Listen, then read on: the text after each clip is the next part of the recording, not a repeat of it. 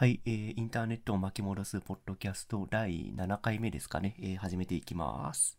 はーい。はい、えーっと、小林です。はい、上松です。だんだんとこうね。そうですね、フォーマットがいい感じに 7回目にしてそう、7回目にしてようやくフォーマットが決まってくるっていう感じ。そう。まあいいんだよ、この手探り感で。そうですね、多分 20回目ぐらいになるとちゃんとしたラジオになってるんじゃないですかね。もう多分ね、そのぐらいになるとジングルとかができる。そのそういうのも、まあ余裕ができたら入れていきたいですね。そうですね。はいという。わけで、ラジオのフォーマットに沿っていく感じで、うん。じゃあ、今回のグッドニュー行ってみましょうか。今回は、上松のターンかな、ああ、そっか、僕か。えーっとね、僕はあの、そうだね、まあ、 Good New、まあ、特にグッドかな。えーっと、Wave3 っていう、あ、Wave3 じゃない、ごめん、それマイクでした。あの、FX3 っていう、ソニーが出してるシネマカムコーダーみたいな、あの、シネマラインに位置する、まあ、いわゆるデジタル一眼の焼き直しなんだけど、前々回に話してたやつかな、そうだね。うん。そう、それがね、ついに届いたんですよ。お、おめでとうございます。はい、ありがとうございます。で、なんか、前、半角カナの話したっけ？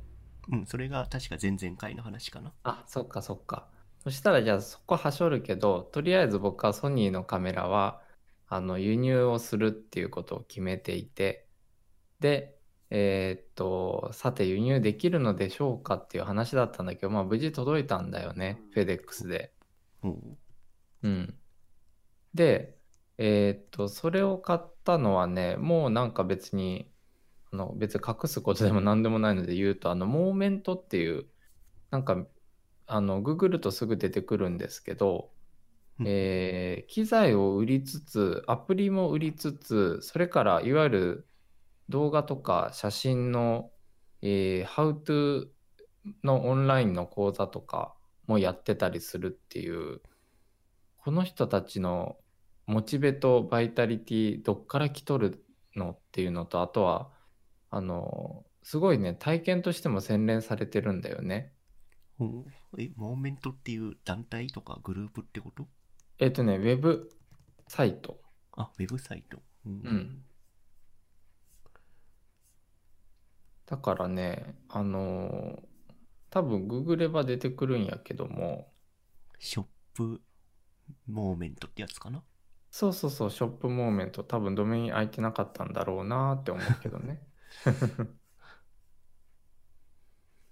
で、あの、ここはですね、すごく体験が良くてですね、うん今って見れてる？今開いてます。結うん構しっかり作られてる感じがする。そうそうそう。でさ、なんかこう、最初ここあの多分上の方にあのアプリの宣伝があったと思うけど、うんうん。もともとそのアプリを作ってるところだと思ってたんだよね、僕も実は。ほうで、および、じ、えっと、これは結構その界隈というか、まあその、知ってる人は知ってるっていうところで、まあ各スマートフォンの、えーケースを作っていて、そこにマウントできるオリジナルレンズみたいなものを売ってたんですよね。ほううん。で、なんか、あの、そのオリジナルレンズが結構評判が良くて、僕も最初 Amazon だったかな、どっかで知ったんだけど、本店に飛んでみたら、なんとなんといろんななんかこう、機材めちゃくちゃ売ってるっていうことが分かって、うんうん。うん。なんか例えば、あの、カメラバッグとかもオリジナルのがあったりとか、オリジナルでなくても、カメラ本体各社のものを変えたりとかね。うん。で、ここのウェブサイトは、あの、すごく優れてるなっていう思うのが、まあ、あの、本当にそのユーザー体験がものすごく優れていて、ものすごくとまで言っていいかちょっとわからないけど、あの、腹立たしいことがない、あまり。ああ、購入フローがすごいスムーズにいけるとかそういう話かな。そうそうそうそういうことやねうんだから例えばそのカートに入れてチェックアウトしてで一応そのまあ確認のメールは来るけど発送されるまで特にあのいわゆるそのほら日本の EC とかってオプトアウトしないとさいちいち。スクロールして一番下の方に行ってメルマガ購読のチェックを34個ぐらい外さないと もうね地獄になるじゃないですか。そうですね。毎日のようにメルマが届くようになりますからね。そうそう。でもみほら皆さん多分これを聞いてる方はあんまそんなことない気もするけどほらで逆にこれを聞いてる方はほら多分さあのご家族とかさ近しい方々のあのスマホ設定係とか PC 設定係とかやってる気がするんだよね。そう。で、やると、そういうのやると、未読メール3000通、4000通、5000通とかさ、ありますね。うん、ありますよね。で、なんかそれが、いわゆるその、うん、能動的にその未読になってる人っていうのはもちろんいるわけじゃん。能動的っていうか、そのなんかその、もうあの、めっちゃ来ちゃってそのままっていう人ももちろんいるじゃんね。メールのプライオリティが下がってたりするとさ。ああ、もうメールほとんど読まない人とかね。そうそうそうそう。で、そうではなくて、メールも使っているけど、あの、それこそオプトアウトすをすることもなかなかままならないがゆえに、もうメルマガ地獄、読んで、読まない、読みもしないメルマガ地獄になってるっていう人がたくさんいるなっていうのは感じてて、うんうん。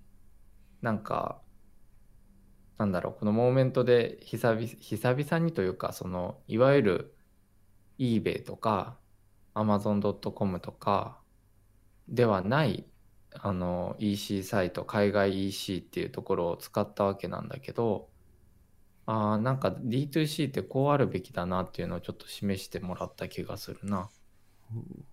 うん。すごい今実際に、ああ、うん。あ、ご今めんね。なんか、カートに入れてうん購入のフォームまで遷移してみましたけど、うん。ページの遷移も結構スムーズですごいうん購入の体験がいいような感じがする。そうそうそう。でさ、なんか、あのいわゆるほら、国内 EC ってほら、レビューを書くと何ポイントで、じゃあいざそれポイントもらったら期間固定で、またその、ねスパイラルから抜け出せないとかってよくあるわけなんだけど、そういった教養も全くなく、うん、個人的には、あ、今後もここで買おうって思ったよ。うんというのが僕の今週のニュー、グッドニューかな。うんいいですね。うん。なんかカメラ。ラ、カメラだけじゃなくても、あ、カメラだけじゃなくて体験も買ったって感じだね。いや、本当にそうなの。あの、ついでに言ってしまうとね、ここのオリジナルグッズっていうのもいろいろあってさ。ああ、なるほど。うん。で、僕は、まあ、たまたまそのオーダーを一緒にしたくって、というかオーダーを一緒にしたけど、シッピングは別になったんだけどね、結果的には。うん。あのたまたま目に入ったいわゆるドローンのランディングパッドっていうマットかなパッドかな。どっちまあ多分どっちでもいいんだけどうん。なんかこうあの、えー離着陸するためのなんかこうあの座布団じゃないけどさ。な、なんかヘリポート的な感じそうそうそうそうヘリポート的なね。例えばなんか草むらとか砂浜とかだと砂巻き込んじゃったりするから。あー。うんううん。ん、そういうの引くんだけどね。で、まあ今までなんか Amazon の安いものを買ったりしてたんだけど、うん。まあなんか例えば軽すぎて風で飛んじゃうとか、結構ね、あのチープだけども使い勝手があんまり良くなかったんだよね。うんでそしたらやっぱりなんかこの人たちはいいものを作ろうっていう気がすごいあるなっていうのを感じたのがそのランニングパッド一つ取っても、もうそれ自体に自重、お重さがある程度あるがゆえに、あのーしかも比較的、あの、薄薄っぺらいんだよね。薄いがゆえに、風の影響、結構強風の中でも、あの、全く飛ばない。うんうん。で、ランディングパッド、その Amazon 等々のものって、ポピュラーなものって、うんなんかこう、キャンプするときに、テントで張って張るときにさ、なんかこう、あの、ピックみたいなのを地面に刺すじゃないですか。ああ、釘みたいなやつをね。はいはい。そうそうそうそう。あれがついてて、でも、例えばじゃあなんか、あの、堤防沿いとかって結構平たくて、あの、離離着陸に結構適してるんだけど、海のね。うんうん。じゃあそこにそれさせるかって言ったらさせないんだよね。あまあまあ、そうだね。うん。だけど、風は強いからどうしようって毎回なるんだけど、で、結局使わないみたいなことがよくあるんだけど、まあそのパッドは適度に自重もあるおかげで、全然飛ばないくって、かつ、このモーメントのロゴマークがいい感じにこうさりげなく、まあ比較的目立つけどさりげなく入ってるんですよ。で、まあ何が言いたいかというと、そこも含めてブランドへの、まあ体験もだけど、まあ次も買おうってやっぱなるんだよね、物がいいから。確かに。物と EC サイトの出来がいいとリピートはしちゃいますね。確かに。そう、そうなんですよ。で、かつさっきちょっと言ったように、おあの、その自社のロゴマークが入ってるわけだから、うんうん。うん。なんか、愛着が出ちゃうよね。まあ確かに。そう。次もモーメントで買おうって思っちゃうんだけど。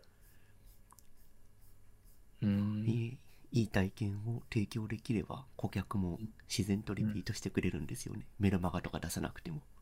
いや、本当にそう思うよ。うん。だからさ、なんか、あのーそれこそ昨日の日経とかでさ、ああ、ねはいはい。あの話題、話題というか、あの、僕らの中で話題になった記事があったけどさ、何でしたっけ？消費者庁のなんかでしたっけ？そうそうそう、消費者のいわゆるダークパターンだよね。うんうん。まあ、えっと、オーバービューを少しお伝えすると、まあ、ネット通販等でね、なんか、まあ、さっきの EC みたいなところも含めてだけど、えーダークパターンっていうのは、いわゆる、えーまあ、誘導ですよね。うん。例えば、まあ、さっき言ったように、まあ、メルマガの購読に最初からチェックが入ってて自分でチェック外さないといけないとかあとは、えーまあ、それこそ僕昨日だったかなホテルを予約したんですけど、うん。あのーまあ今この宿を何人が予約しようと閲覧していますみたいなうんうん。でその数字がどんどん増えていくとかねああ、煽る感じの UI ですね。そうそうそう、やばい、早くしないと、この残り何、何室がなくなってしまうっていうところをやっぱ煽られてしまうんですよね。うん、まあね。うん。で、ほら、前回ほら、クッキーでさ、GDPR とかっていう話もしたよね、なんか。前回かな？あ、前回か、うんそうだね。前回やったね、それは。うん。で、なんかね、実際クッキーって何状態で同意をしちゃうけど、うんうんっていう話もしたと思うけど、うん。なんか、どう？カッピ的になんかそのさ、まあ、ダークパターンは、僕はすごくね、あの、よく目にするんですよね。で、それがある意味、さっき言ったモーメントではなかったから、いい体験というか、まあ EC、まあ D2C だよね、のあるべき姿だなっていうのを思ったんだよね。うんうんうん。で、なんかカッピとかどうですか？なんか最近。なんかそんなまあ、ダークパターン周りも含め。ああ、ダークパターン周りで言うと、多分、多分あ、ごめんね。いえいえいえ。多分ダークパターンって EC だけではないような気がするんですよ。うん多分か、うんうん会員登録系でもそうだし、ああ、そうだね。そうそう、登録させて、その離脱がしにくかったりとか、解約がしにくいとか、うんうん。ひどいサービスによってはそもそも解約作ってないとかっていうのもあったりするし、あるあるある。もうさ、解約は電話じゃないとできないとかね。そうそう、あとなんかメメールで、あの、解約希望のメールくださいみたいなね。そうそうそう。で、しかも、その、そね、さっきの前者の電話はさ、ナビダイヤルで平日のみたいなね。そうだね、確かに。そう。いやー、それあるよね。で、電話すればし下で、あの、ポイントが無効になりますけど、本当にいいんですか？みたいなこと言われるっていうね。あまあ、もしくは電話そもそも繋がらないとかね。あるあるある。もう僕ももうなんでこんなさ、0570のめちゃくちゃ高い通話料、このね、ウェイティングにお金払わなあかんのっていうのはよくありますね。うん。まあ、メルマガもそうだけど、そういうサービスやっちゃうと、どうしてもうん顧客は勝手に離れちゃうよね。いやー、離れるべきだと思うんだけど、どうなんだろう。国内においてはさ、うん。事実上、さっきカッピー言ってくれたように EC 以外でも横行してるよね。そうだね。特にメルマガはひどいね。ひどい。だメルマガでもさすうんなんかすごいリスリスクだと思うんだよね。やってる側が。そう。でさ、僕もそう思ってたんだけど、うんところが、なんか、あの、いわゆる僕もその大手のね、国内の2大 EC があるじゃないですか。あありますね。R とか。うん。R とか Y とか。うん。うん。古典的な方のね、2大 EC ね、国内の。うん。古典的というかなんかトラディショナルスタイルのね。いや、と言っていいのかな？わかんないけど。まあなんかそっちのその、その出店サイドに回ったことがありまして。ああ、なんなんとかショッピング的な？そうそうそう、運営サイドね。うんうん。まあ出店者としてだけど。で、そしたら、まあなんか、あの、いわゆるメルマガからのコンバーションってめちゃくちゃ高いんだよね。おーメルマガから。へえ。だから、まあ、当然その、え、なんて言ったらいいかな。あの、無料でできるものの中でのコンバーションっていう言い方がただ、ニュアンスが正しいけど、ああ、はい。アドセンスとかやらずに、そうそうそうからのコンバージョンが高いと。そうそうそう。でも、とはいえ、こんなにあるっていうぐらいあったので、まあ、それは単純に流入がそこしかなかったから高いとかじゃないの？えっとね、流まあ、いわゆるその外のアドセンス等々は、あれ、確か規約でダメだったんじゃなかったかな、そのショップに直接は。あ、そうなんだ。へえ。いや、ごめん、ちょっとそれ定かじゃないけど、うんいずれにしても、あの、その自社内への広告出稿っていうのは、まあ、バンバンセールスのメールも来たりとか、電話も来たりするレベルだったんだけど、今なら、そだそれこそさ、今なら何枠がいくらですみたいな感じでこう煽られるんだけど、うん。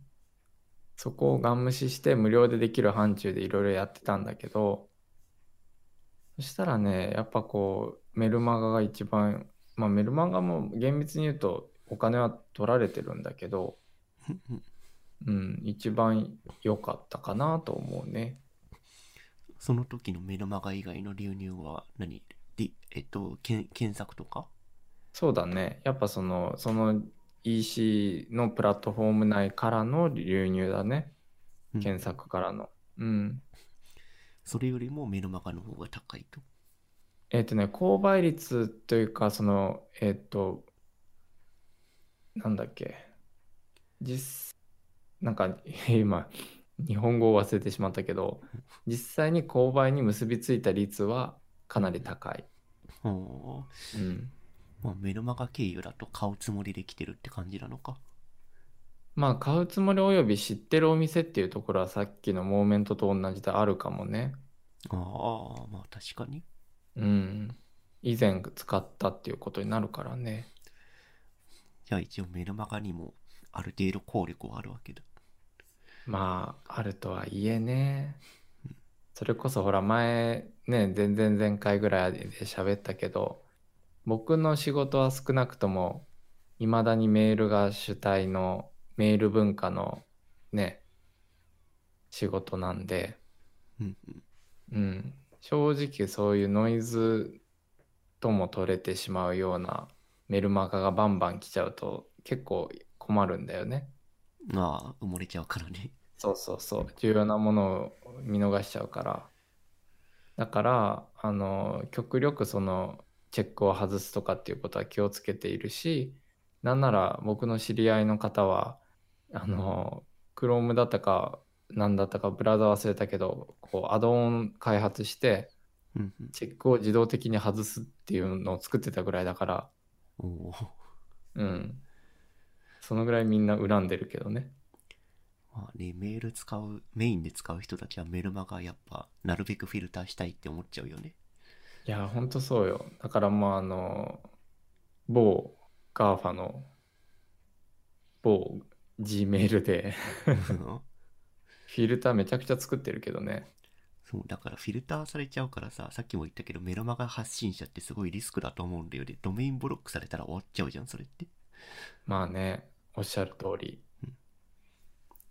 で、なんかメルマガ、そ、それこそその、なんでドメインブロックしないといけないかっていうと、あの、例えばさ、件名が、なんとか通信とかって毎回さ、なんとか点だよりみたいな感じでこう、絶対定型のものでつけててくれればまだいいもところ。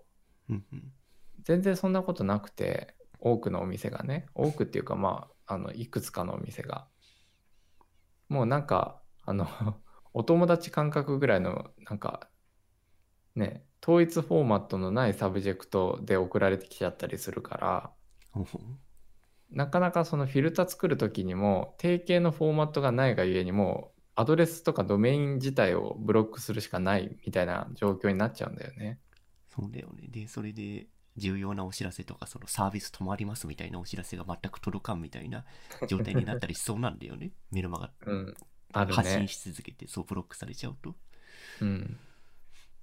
だね、それこそさ、一番の機械損失で想定されるのはさ、もうなんか、あの、もう自社 EC でしかやりませんとかっていう宣言を仮にしするとするじゃないですか。うんそういうお知らせは確実に届いてほしいものだけど、ね、それどのぐらい届くかって言ったら、ちょっとわアベレージも含めてわからないよね。まあ、確かに。だって探りようがないじゃん。そのフィルターかけてデリートしてるかっていうのは見ようがないからね。うん、見えないからね。まあ、メールの開封とかは取れたりはするけど、うん。まあね、そうやってアドレスブロックされて、しその EC のショップでサイト開いて自社で買えますっていうのを発表したんだけど、結局フィルターされてて流入ゼロですみたいな、ねこともありそうだからね。うんうんうん。そうだね。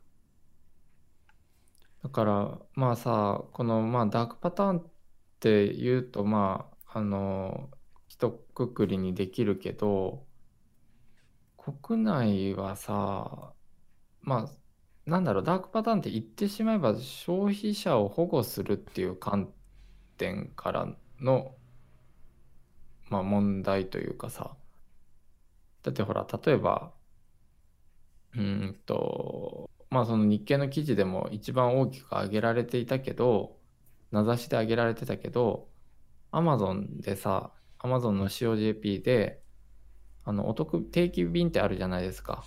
うん、ありますね。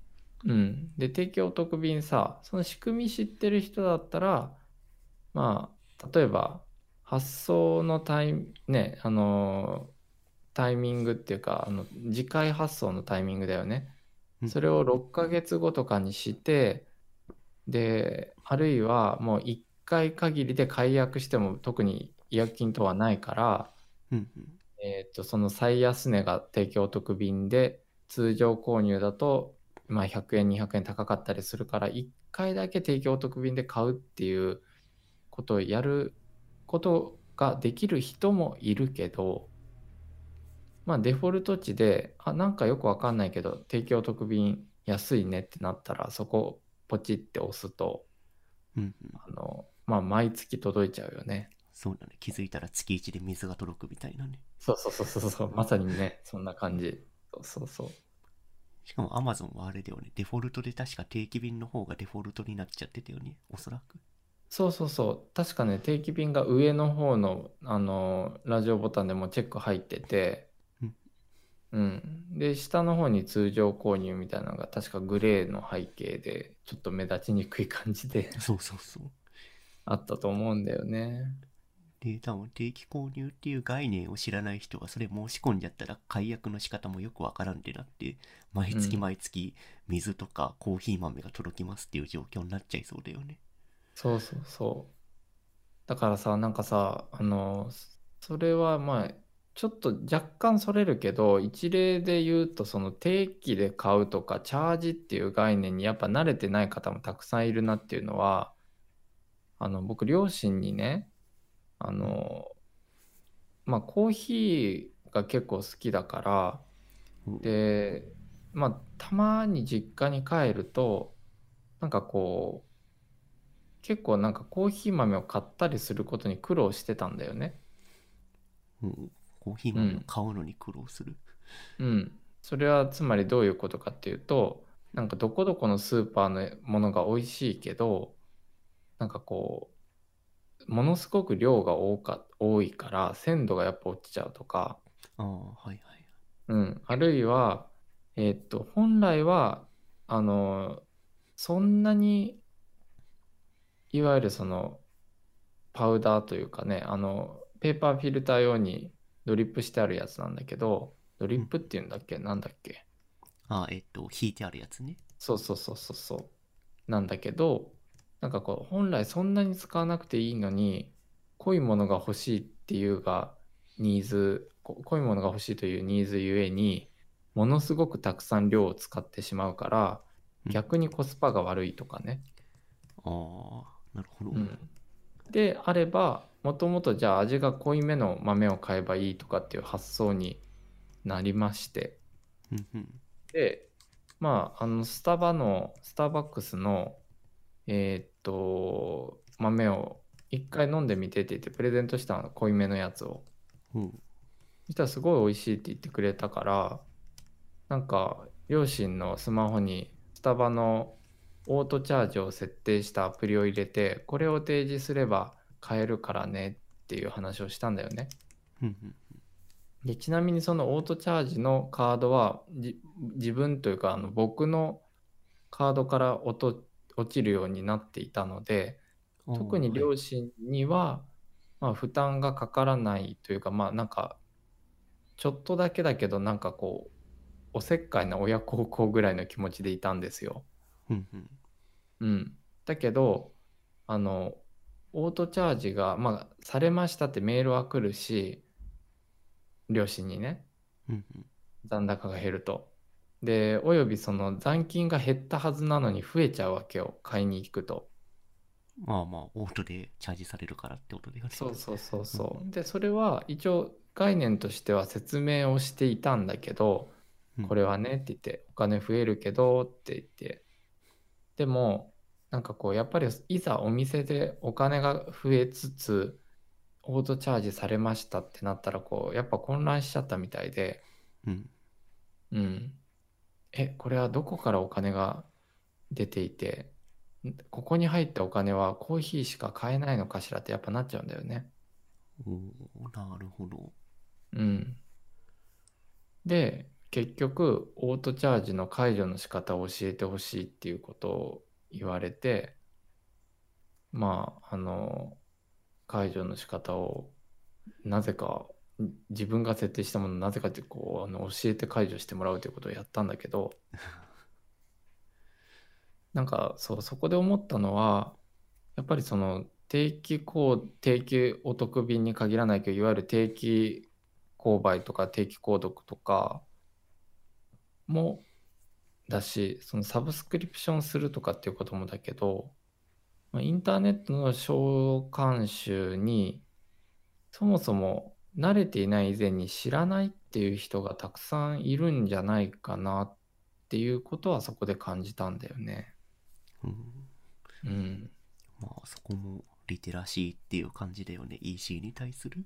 そうそう。で、それこそ、じゃあ、うちの両親もだけどさ、あのーやっぱその楽天とかっていうのは使うんだよね。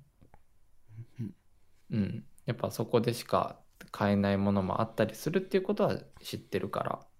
うん。はいはい。うん。で、やっぱメルマガ地獄になってるんですよね。まあそうね。解約しないとそうなっちゃうよね。うん。だから、で、実際ね、メルマガ地獄になってるということは開封してもいないってことだからさ。うんまあただただ届き続けるだけ。メール、メールボックスが圧迫されてるだけだよね。うん。だから、うん、すごく、ね、なんか、もどかしさを感じるし、それから例えば、あの、LINE でもさ、メッセンジャーのね、うん。あの最近よくあるのがリアル商品とかリアル店舗とのコラボで今これを登録 QR を読み取ると何ポイントプレゼントとかさスタンプはいプレゼントとかあるじゃないですか。やってますね。はいはい。うん、でこう自動的にチェックを外さないとその企業赤と友達になるとかあるいは、えータイムラインもう事実上誰もつほぼほぼ誰も使っていないタイムラインに投稿されてしまうとかね、うんうん。うん、あれも結構個人的には問題だと思ってるけどまあそうだよね。LINE のタイムライン汚染につながってるよね、それって。そうそうそうそうだってもうタイムライン広告だらけだからさうん、確かに。あ、タイムラインほとんど見ないけど、LINE の。うん。だから、ね、事実上、僕今ちょっと今開いてみたけど、うん。人いないね。そう、誰も広告しかない。そう、広告がただ羅列されてるだけという。うん、うん。いや、ほんとそうよ。この LINE のタイムラインからのコンバージョンとかちゃんとあるのかな？どうなんだろうね。今、一通り見てみて、一番いわゆるライク数が多いっていうか、リアクション数が多いのはヤマト運輸で、うん。マツコ・デラックスさんの広告に対して1058のリアクションがついてるけど、広告にリアクションつけれるんですね。LINE のタイムラインって。うん。それもいや、知らなかった。でもさ、すごいややこしいのが、あの、てか僕も正直、ものすごく久々に今開いて見てるから、なんともいつこうこういう仕様になったのかわからないんだけど、そのいわゆるフォローしているアカウントの広告が出るっていうのは前から承知してたんだけど、うんうん。なんかようわからん、なんかハッシュタグ桜集めとかってこれ公式の広告もなんか出てるよ、間に。うん、確かに。うん自分がフォローしてないところもあるな。そうそうそう。これはさ、リアクションつけれないようになってるね。それは多分 LINE 側が掲載してる広告だよね、きっと。うん、そうそうそう。いやーこれはね、うん、まあ、メルマガも LINE のタイムラインもそうだけど、うん、こう広告の出し方よね。そうそうそう。まあね、まあでも、もう、もう、もう、ほら、もう何、あの、もう時効だから言うけどさ、うん。まあ昔、某アフィリエイトサイトをね、で、生計を立てていた身としては、うん。まあ、こういうことをやりたくなる、まあ、プラットフォーマーというかサービス提供側の気持ちもすごくわかる。ああ、なるほど。うん、わかる。だって規約に触れない範囲で、いかにこう、コンバーション高めるかっていう、やっぱそこを追求したくなっちゃうからね。ああ、まあね、それ、クリック率が全てですからね。そうそうそう。で、やっぱその、どこがクリックされたとか、検索流入とかも見えるからさ、うんうん。それをベースに改善していくわけだよね。そうだね。一番コンバージョンが高いようにどう設計するかっていう。うん。たらやっぱりね、こう、この、いわゆるダークパターンモードになるよね。まあ、広告に関してはそうなっちゃうよね、きっと。それでお金がうんを得られるのであれば。うん。いやー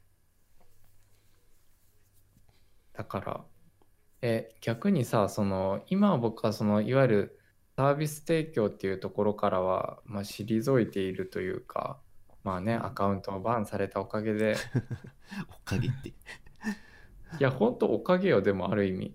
なんか、あの、あそこでアカウントバンされてなかったら、僕多分なんか、おあの、いわゆるなんか情報商材インフルエンサーとかになってたかもしれないから。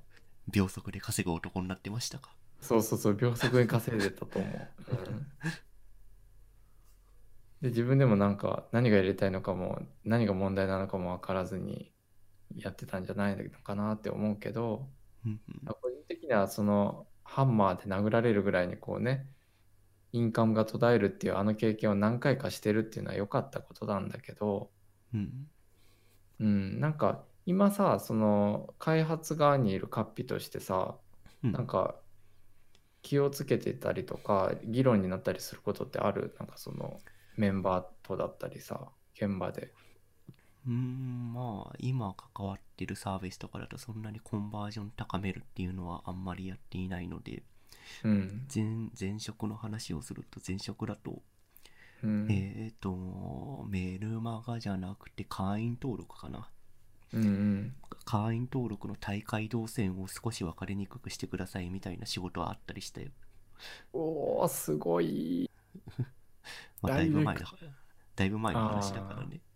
でもすごいね。ダイレクトなそういうオファーが来るんだね。そうそうそう。オファーというかオーダーがまあ、クライアントさんからね。まあ、クライアントなのか、あの、社内のディレクターなのかわかんないけど、まあ、そういう話はな,、なくはないって感じかな。そっかまあ、そのさ、その数年前って割とそういうのブームだったじゃん。うんそうだね DNA とかグリーン、グリーとかがソソシャゲとかめちゃくちゃやってた時の時代から、そのソシャゲの大会をどうどうやって抑えるかみたいのがなのが結構ブームになってた時期があったんだよね。うんまあ多分そのブームに乗っかって、まあ、自分たちが提供しているメルマガとか会員登録のサービスも、うん。えーまあ、大会動線分かりにくくしようみたいな流れになってたんじゃないかなとは思うけど、うーん。なるほどね。まあでもね、それは誰も幸せにならないとは思うけどね、今にして思えば。いや、本当にそうだよね。うん。だからうん。大会したい人は大会したいから大会のフロー,、フローに乗っかってるわけなんでうんうん。そこをそこを分かりにくく分かりにくくしたところで大会しないだけでただのものを言わないユーザーになるだけですからねそれって、うんうんうんうんうんうん。本当にそそうそれであれば大会はするっとうん大会しやすいようにして、う。じゃあまた気が向いたらもう一回入会してくださいみたいなスタンスの方がサービスとしては健全かなと思うね、ね、本当にそうだよね。なんか、あの、ちょっとさすがに、あの、特定のものは、こ、これはかなりユーザーの人が多そうだから言言えないというか、言わないでおくけどうん、今、そこそこ話題になっている、とあるサブスクリプションを解約したんですよね。おーはいはい。で、まあ、それこそ解約動線探すのも結構し、結構というかまあ、そこそこ手間取ったけど、いざ解約ボタンを押したら、あの、インデックスにリダイレクトされて終わりっていううん、これで解約できてるのかな？みたいなね。ああ、その完了画面的なものがなかったってことか。そう、一切ない。それすごいな。解すごいすごい。あんた、あんたここで客じゃないからみたいな。そうそうそうそう。のなんかあのいわゆるその18歳以上ですか EA で Yahoo にリリダイレクトされるみたいなあれと同じ。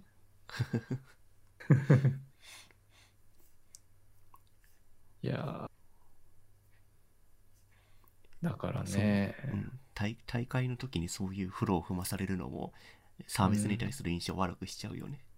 悪くする。だってもうそこ使うかって思うからね。うんうん。うん。まあだからサービスの大会とか、まあいろんな申し込みとかもそうだけど、ユーザー目線に立ってしっかりいい UI、UX を提供するのが一番ベストなのかなとは思うね。そうだね。それは、まあなんかポジション違えど、そういった、ね、こういった分野に関わっている僕らとしては、ちょっと、それこそ巻き戻していきたいところだよね。うーん。なんか昔の方がひどかった気がするんだけど。マジ？あれ？いや、なんかさ、昔、いわゆるメルマガの地獄っていうのは、まあ、太古からあるけどさ、日本は。うんうん。なんかこの、これだけ、そのいわゆる定期購読とかサブスクリプションの解約動線がわけがわからないとかっていうのはなかったことないかな。ああ。なんか複雑になってる気がする。うん。うん複雑になってるのは結構昔からな気がしていて、うんうん。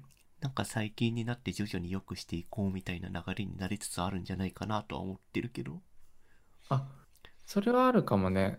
なんかそ、のなんだろうささっきのさ、に一番最初に話した日経の記事でも書いてあったじゃん。うん。うんうんうんうん。あったあった。日経の中でもダークパターンになっているものは改善していきますっていう宣言してたんで。そうそうそうそう。なんかね、あの、ちょっとある意味面白かったよね。なんか、えっと、ちょっとなんか皆さんに向けてお伝えすると、まあ、日経のね、ウェブサイトでも、に日経が運営しているウェブサイトでも、あのーまあ、解約を電話連絡に限ったりするとか、メール配信を必須にしするっていうダークパターンが見つかったため、まあ、おいおい回収していきますっていうようなことを、えーで、利便性を高めていきますっていうようなことを、えー記事の終わりに、ね、なんかこう、テーブルなのかなんなん、リブかわからんけど、なんかこう、あの、囲って書いてあるね。すごいね。自己言及してるのはすごいメディアとしていい、いい書き方してるなって思ったけど。ねなんか、まあなんかね、その、これで本当に改善をしてくれると信じたいなとは思うけど、うん、まあ、なんだろう、な、何が言いたいかっていうとさ、その、まあここでこういうふうに日経が明言してるわけじゃないですか。うんうん。で、日経もある、ね、意味では一つのプラットフォームで比較的大きなもので、しかも基本的には有料会員ベースの、まあ、ね、媒体じゃないですか。うんうん。うん。ああ、でもなんかとか言ってたらね、今日本経済新聞アプリを開いたんだけど、おダークパターンあるわ。なんかあの、1ヶ月無料体験を始めるっていうのがめっちゃ目立ってて、うんログインとスキップっていう、逆にこれスキップするとどうなるんだろう、これ。あスキップしても見れたよ。スキップしても無料会員として見れましたよ。それは有料、有料会員動線が、あ、あるだけってことか。そうで、しかもね、今ね、えーっとね、まあ、いわゆるその紙面ビューアー等々の電子版で有料会員に向けた、えーサービスのあのページを開いてみたんだけど、うん。無料体験のボタンめちゃくちゃでかくて、うん。で、利用規約、プライバシーポリシーにご同意の上、体験するっていう、体験するはめっちゃ大きいんだけど、同意するところはね、ただのあの、あの、昔ながらの A タグのリンクで、で購読済みの方はこちらっていうのがめちゃちっちゃい。ああうん。ダークパターンですねそれもいやー、ちょっと日経さん。なんかおそっとお問い合わせの フォームとかあるといいんだけどねそうだね。ほんとそうだよね。あ、そうだよね。お問い合わせダークパターンっていうのもあるよね。なんか、ああ お問い合わせされないようにしてるやつねそうそうそう、お問い合わせされない。どんだけ頑張ってもなんかようわからん AI チャットに誘導されるとかね。ようわからん FAQ から抜け出せないとか。そうあのよく使うかもわからん個人情報を入れさせるとかねそうそうそうそうそう。だその点でいくとさ、もう、あの、Amazon のチャットのサポートっていうのは、すごくやっぱ体制としては、ね、あの、ユーザーのこと、そこは考えてるよね。うんそうだねあれはすごいシンプルで使いやすいしうん。まあ、ただ、あの、言ってしまうと、まずその、チャットサービスからになったよね、確かそのサポートが。あれそうだっけ？なんかさ、あの、いや、いわゆるその、電話文化の人たちにとって、うんチャット、チャット？みたいなさ、タイピングしないといけないの？っていう、ある意味では障壁だと思うんだよね。うんまあメールでもなくチャット。うん。まあ EC EC サイトで買い物してる人たちなんでチャットぐらいはやってくれるんじゃないですかいやー、どうだろうな。うちの少なくとも両親とかってこう、チャットってなった瞬間に、手名マーク出て、もしかしたら逆に電話の方がいいんじゃないかと思うけどね。ああまあそっかなるほど、うん。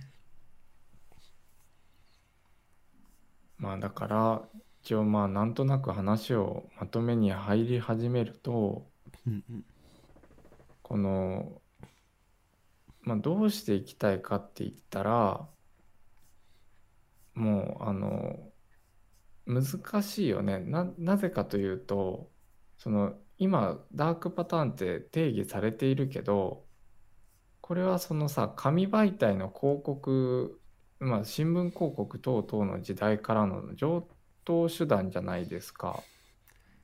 うん、まあそうだね。なんかうん。動線わ分かりやすくするというか動線目立たせるとかね、うん、そうそう。だから、これはもしかしたらだけど、うーん、ど誰が頑張るべきかって言ったら、そのディレクターとか、その全ての権限を持ってるような人が、のリテラシーが、まあ、つまりそのダークパターン利用しない方が逆にユーザー体験高まるよねっていうことを言える人がどれだけ増えて、どれだけその人が舵取りできるかっていうところにかかってるかなとなんとなく思うけどね。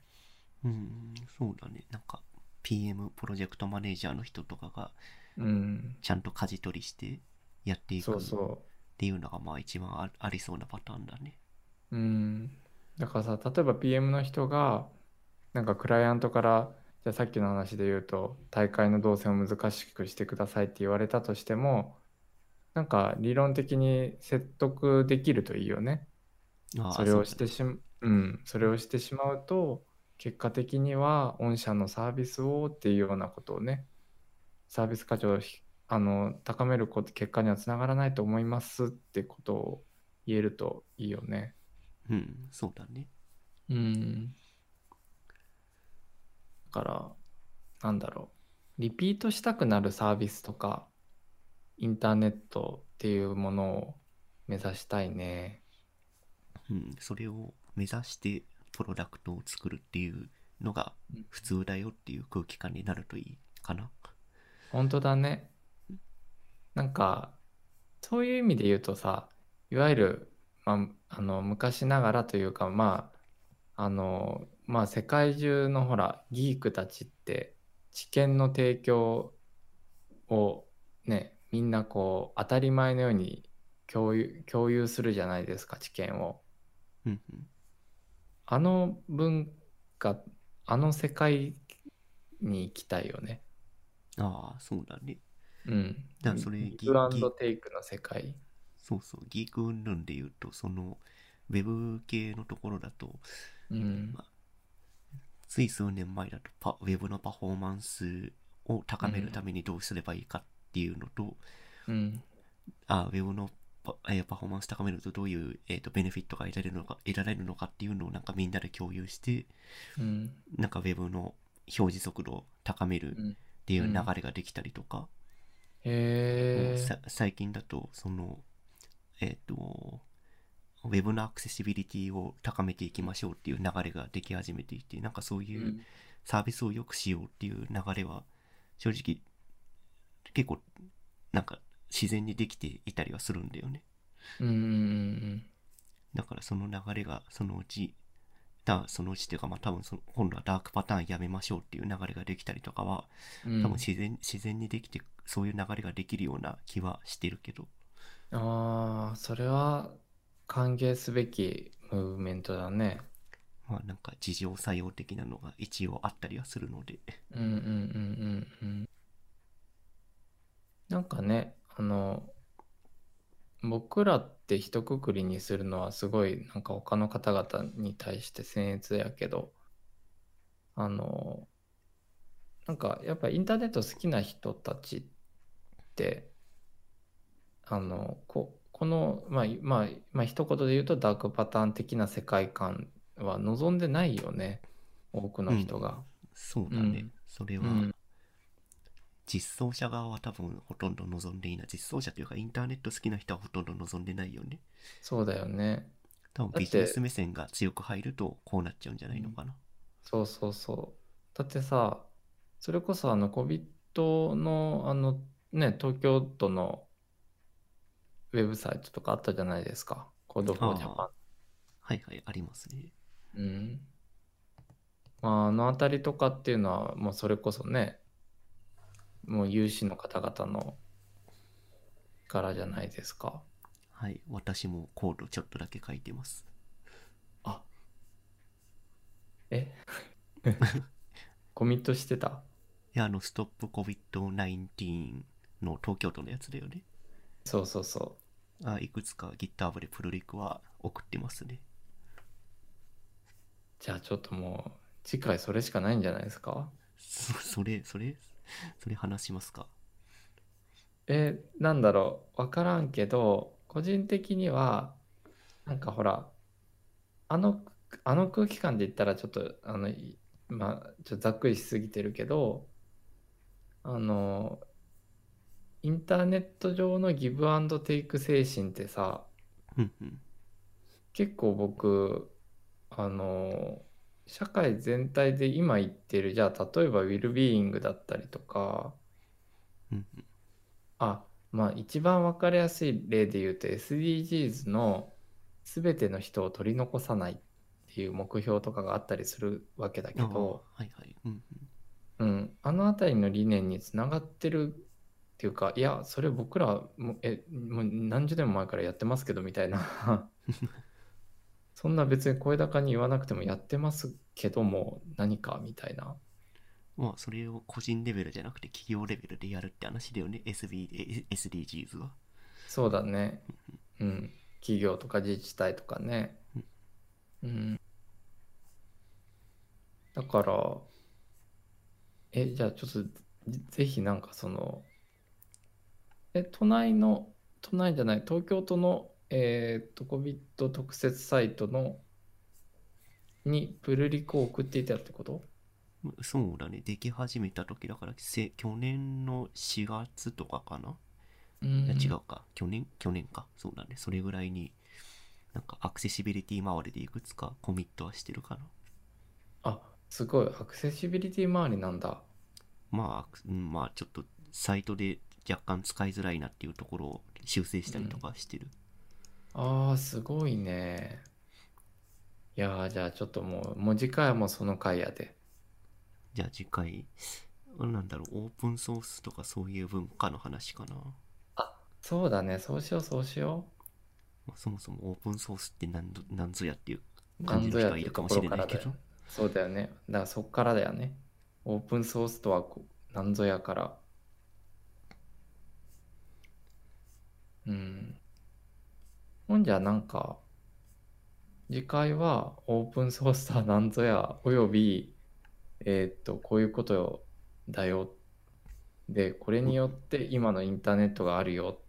だって本当にそうだよね。だってユニックス等々から始まってさ、ああ、そうだね。確かに。うんユニックスも無料ですからね。そうそう。いや、それがなかったら今のこの収録環境もないわけだからね。まあ確かに。うん。じゃあなんかその、なんて言ったらいいかな。一番使いたくない言葉で言うと共助みたいなさ。でも、あの、なんかそういう言葉をさ、意識したり、うどこか上とか横から言われたりするわけでもなく、自然と、あの、それこそギブとテイクで、うんしかもギブテイクもお互い意識なく、自然とこう譲り合いの精神ぐらいの気持ちでさ、うん成り立っていいるのがインターネットのね、少なくとも開発者サイドの世界だよね。うん。まあそうだね。そういうところがインターネットのいいところではあるよね。うん。だから、ちょっとじゃあその話を、じゃあ次回は深掘りしてもらおうかな。来週、ほら、あの、 Good New もカッピの回やし。ああ、そうだった。確かに。まあなんか、何かあれば用意しておきます。ねグッ Good New は。うん。まあ、まあまあ、とはいえ、このポッドキャストは、あの、フォーマットが、あの、始まり方が定まったぐらいな話で、そうだね。中身の進め方は、未だに手探りというか、まあ、思ったことさ話してるだけなんで、そうそうそうそう、ガチの、ガチのこれアドリブだからね。ただの雑談です、これ。そうそうそう。まあ、なのでどうなるかわからない次回予告でしたけど、まあそんな感じにしましょうか。そうですね、そろそろ、まあ、若干途中いろいろカットが入って1時間には満たないけど、まあ今回切りがいいんでこれぐらいにしましょうかね。そうだね。じゃあまあそんな感じではい、じゃあまた、末にしましょはい、そうですね。じゃあまた次回、え1週間後かちょっとわかんないですけど、はい、お疲れ様です。う。はい、お疲れ様です。はい